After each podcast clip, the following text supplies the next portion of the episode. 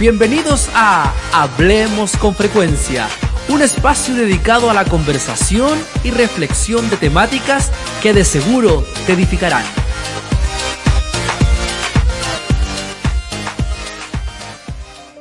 Cuán importante es estar unido en el Espíritu. Porque cuando nos unimos en el Espíritu, entonces entramos en una misma frecuencia. Entramos todos a tener un mismo pensamiento y un mismo sentir. Ese es el momento importante en el cual podemos entonces conectarnos con Dios. Es allí cuando recién el Señor nos da el visto bueno para poder comenzar lo que Él quiere hacer en esta hora. Por eso yo les bendigo a cada uno de ustedes para que la palabra que el Señor ha puesto en el corazón de este su siervo pueda ser transmitida de tal manera que usted pueda sentir que es realmente Dios hablándole a usted. Es ahora el tiempo cuando estrechamos nuestro corazón y nuestros lazos en el amor de nuestro Dios. Voy a, leer allí en Hebreos, en el capítulo 10, en el versículo 20, dice el versículo 19. Hebreos capítulo 10, versículo 19.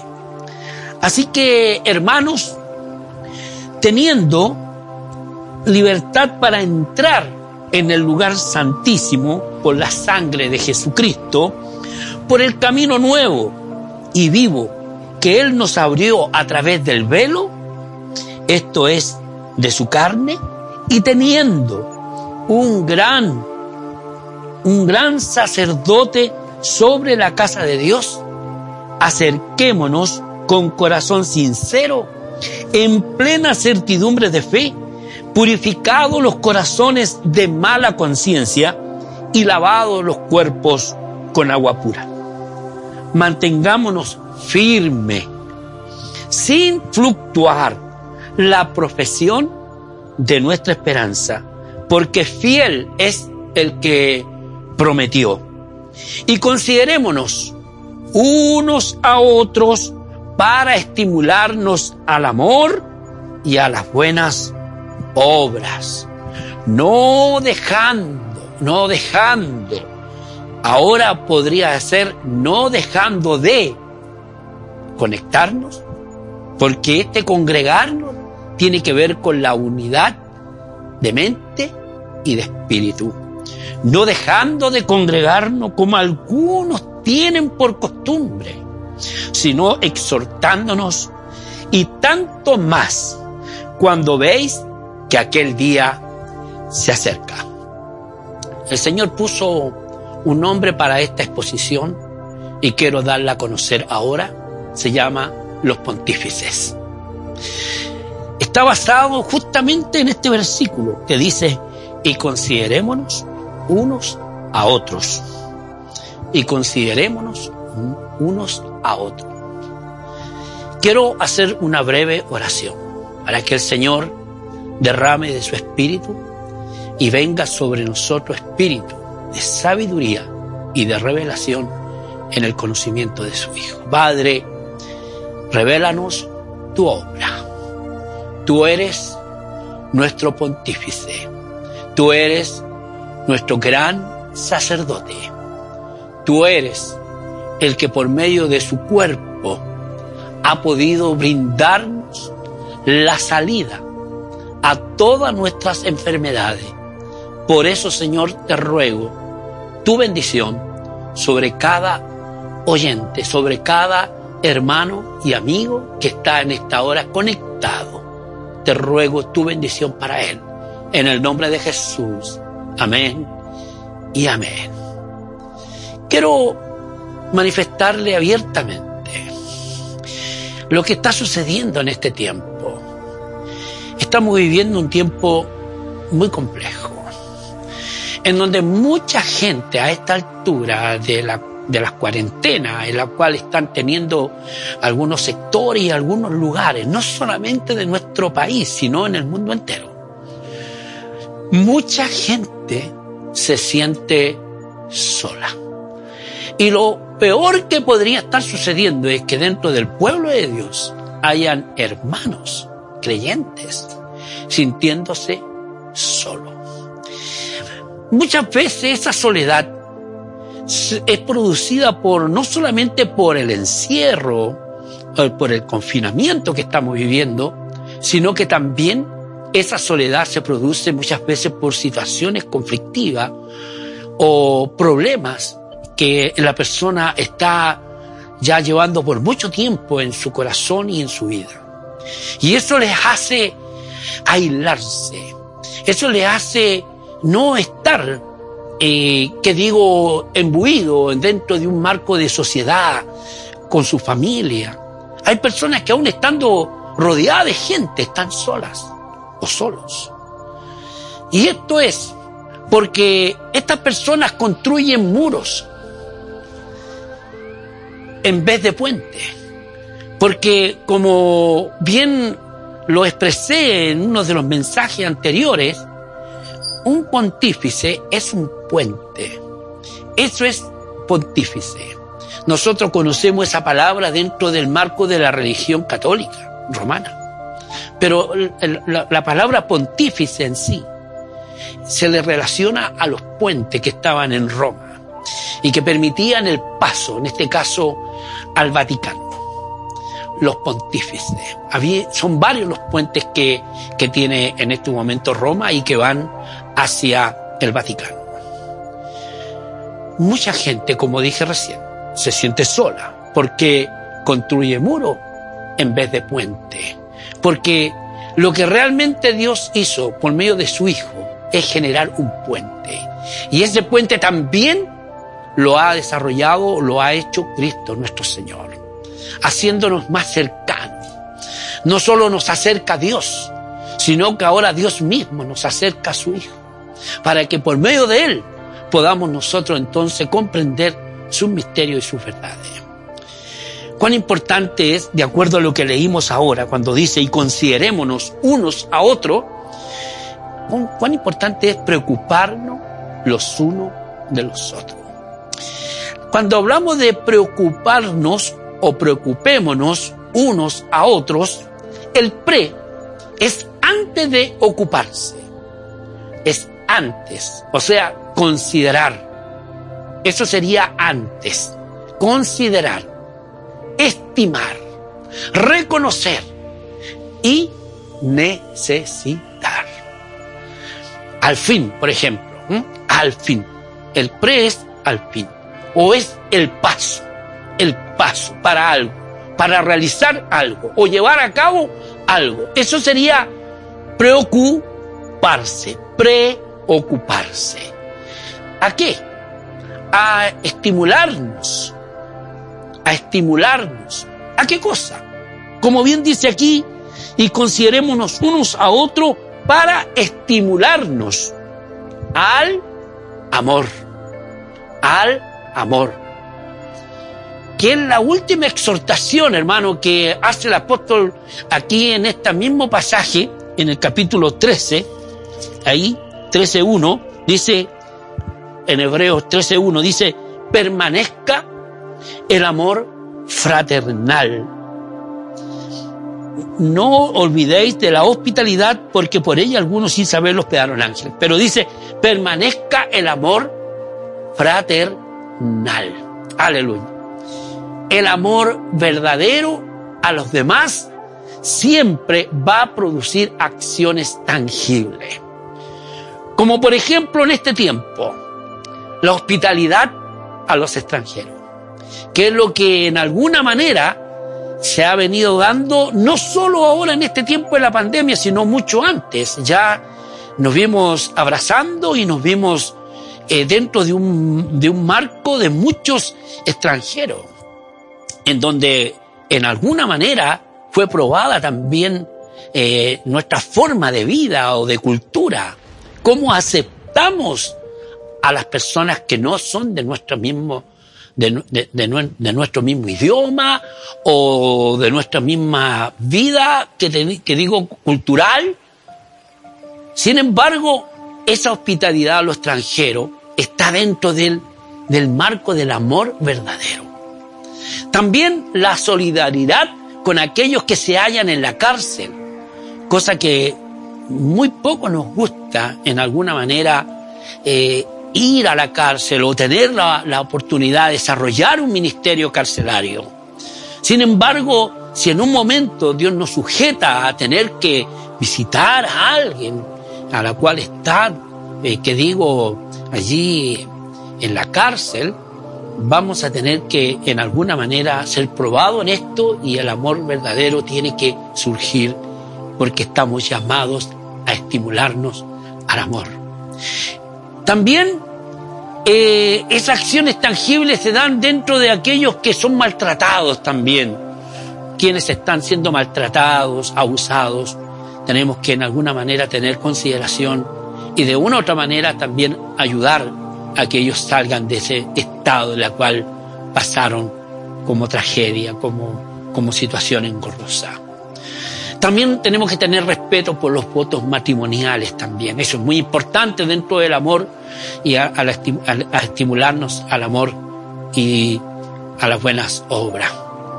También se debe tener satisfacción de lo que, de lo que uno tiene. Eso es muy importante.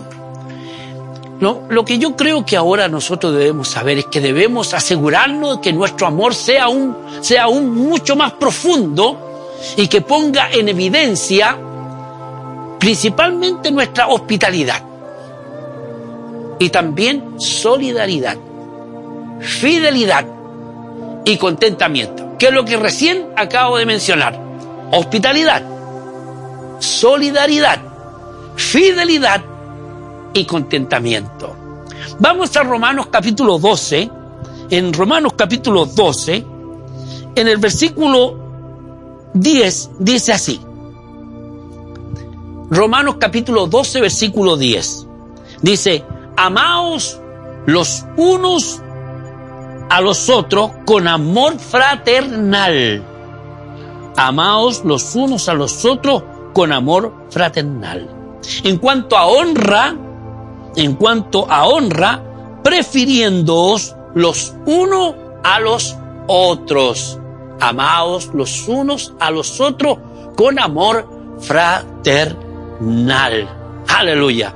Y volviendo vez al hebreo, dice, y considerémonos unos a otros para estimularnos al amor y a las buenas obras. O sea, eso es lo más importante que nosotros en este tiempo tenemos que desarrollar y que eso va a poner en evidencia de que sí somos hijos de Dios. A las buenas obras. Allí en Juan capítulo 14, versículo 12, el Señor nos dice algo muy importante. Ahí en, en el Evangelio según San Juan, ¿ya? En el capítulo 14, en el versículo 12, dice así el Señor. De cierto, de cierto os digo. El que en mí cree las obras que yo hago, el que en mí cree las obras que yo hago, él las hará también. Él las hará también. Y aún mayores hará aún mayores hará, porque yo voy al Padre. Mayores obras que las que yo he hecho, vosotros haréis. Uno podría pensar, ¿qué obra más mayor podemos hacer nosotros ante lo que el Señor hizo estando aquí en la tierra? Parece como que el Señor nos pone dentro de un desafío y aún más él nos hace en alguna manera pensar que eso sería como imposible hacer. Hacer obras mayores que las que hizo el Señor, muchas veces lo ponemos en duda. Pero si el Señor lo dijo, es porque así va a ser. Y dice, y aún mayores hará porque yo voy al Padre. Y aquí entonces en donde nosotros podemos comenzar ya a desarrollar las obras mayores, dado que el Señor ya no está con nosotros, Él ya está con el Padre, Él nos dejó el Espíritu Santo que nos va, que nos va a llevar y, y va a hacer que entremos en la continuidad del ministerio del Señor. Cada uno de nosotros, como parte del cuerpo de Cristo, una pequeña carnecita, como lo he dicho muchas veces, del cuerpo de Cristo, esa parte del cuerpo de Cristo está, diríamos, dentro de los dones, también los ministerios. O sea, cada uno de esos pedacitos tiene que desarrollar alguna gracia del Señor. Y por eso que al conformarnos como cuerpo de Cristo, inmediatamente entonces nosotros podemos echar mano y entrar en la operación de esos dones, de esos talentos, de esas gracias. Y es por eso que allí se da la posibilidad de preocuparnos y considerarnos, como bien lo decía allí el escritor a los hebreos, y, consideran, y considerémonos unos a otros. Ahí está la posibilidad entonces de entrar en las obras mayores que el Señor quiere que hagamos. ¿Cuál es la obra mayor? El que nosotros podamos también, por medio del Espíritu Santo, consolar a otro. El estimular a otro.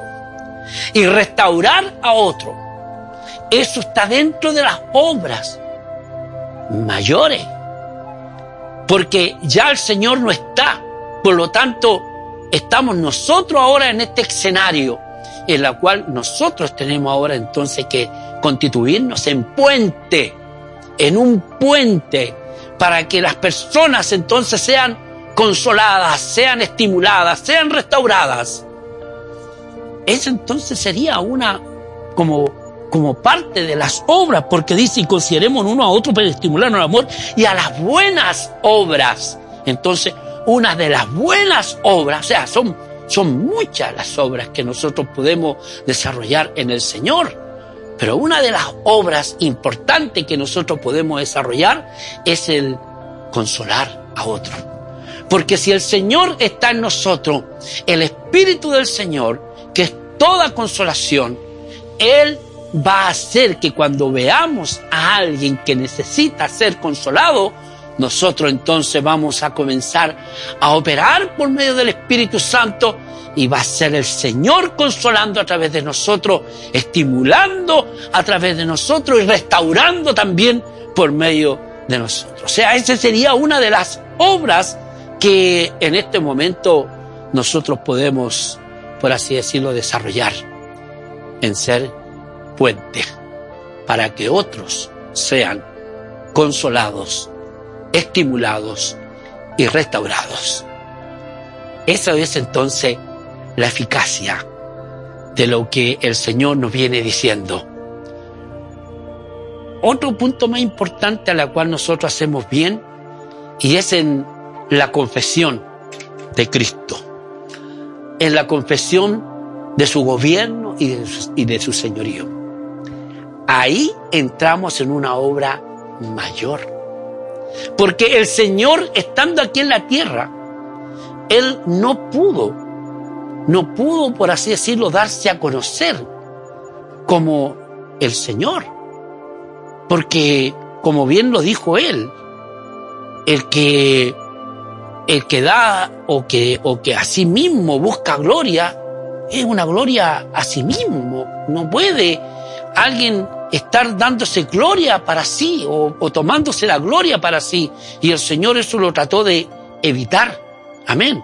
El que da testimonio de sí mismo, su propia gloria busca.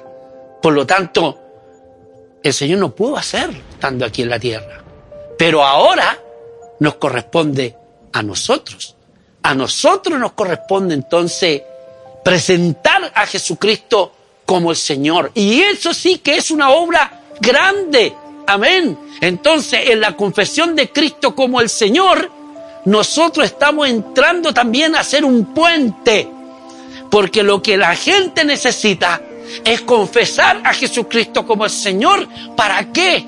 Para que esos muros caigan de soledad, para que desde ahora ellos sean consolados por el Señor y estimulados en este tiempo en que muchos están perdiendo la fe y la esperanza. Y entonces así se va a provocar en ellos una verdadera restauración.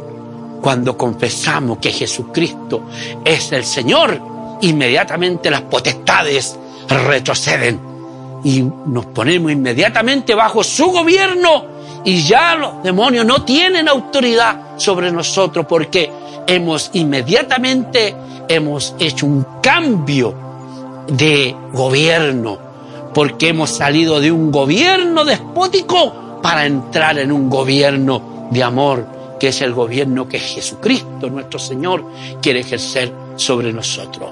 Entonces, cuando entramos en las obras mayores, entramos también en la confesión de Cristo como el Señor. Si tú confiesas ahora a Jesucristo como el Señor, porque todo aquel que invocare el nombre del Señor será libre, salvo, porque en eso consiste la salvación en que alguien sea librado de algún mal, de algún pesar, de alguna situación que le está llevando a ahogarse. Ahí entonces la persona es restaurada, es salvada. Cuando alguien se está ahogando y está pidiendo socorro, nosotros no podemos, desde, que digo del muelle, o de decirle, bueno, te vamos a dar un curso ahora de sanidad o de salvación. Te vamos a dar un curso para que tú puedas entonces nadar y puedas venir aquí a la orilla. Lo que necesita esa persona es ser salvada. Hay que sacarlo de esa situación y ponerlo en otra situación. En donde está en medio del mar ahogándose, ponerlo ahí en tierra firme. Eso es salvar, librar, librar. Y hermanos, si confesamos a Jesucristo como el Señor, Él nos va a librar, nos va a librar, nos va a salvar. Y entonces seremos salvos en la confesión de Cristo como el Señor. Oremos a nuestro Dios. Padre, gracias te damos por esta palabra que tú has puesto en el corazón de este tu siervo. Tú quieres hacer de nosotros pontífices, puentes, que seamos el medio para llevar a otros al consuelo, a la restauración, a la hospitalidad. Señor, ayúdanos ahora a entender, Señor, que tú quieres que nosotros continuemos con la obra que tú comenzaste aquí en la tierra. Por eso, no solo estaremos iniciándonos en tu ministerio, sino también en tus padecimientos. Por eso te rogamos que tú nos fortalezcas en este día para seguir adelante, aún en medio de todas estas tribulaciones, para que vengan de tu presencia tiempos de refrigerio. Señor, ayúdanos a seguir confiando en tus promesas y en tu salvación. En el nombre de Jesús. Amén y amén. Gracias. Amén. Te invitamos a que sigas conectado con nosotros a través de nuestras plataformas digitales, nuestra página web www.frecuenciadedios.cl y nuestras redes sociales, Facebook, Instagram y YouTube.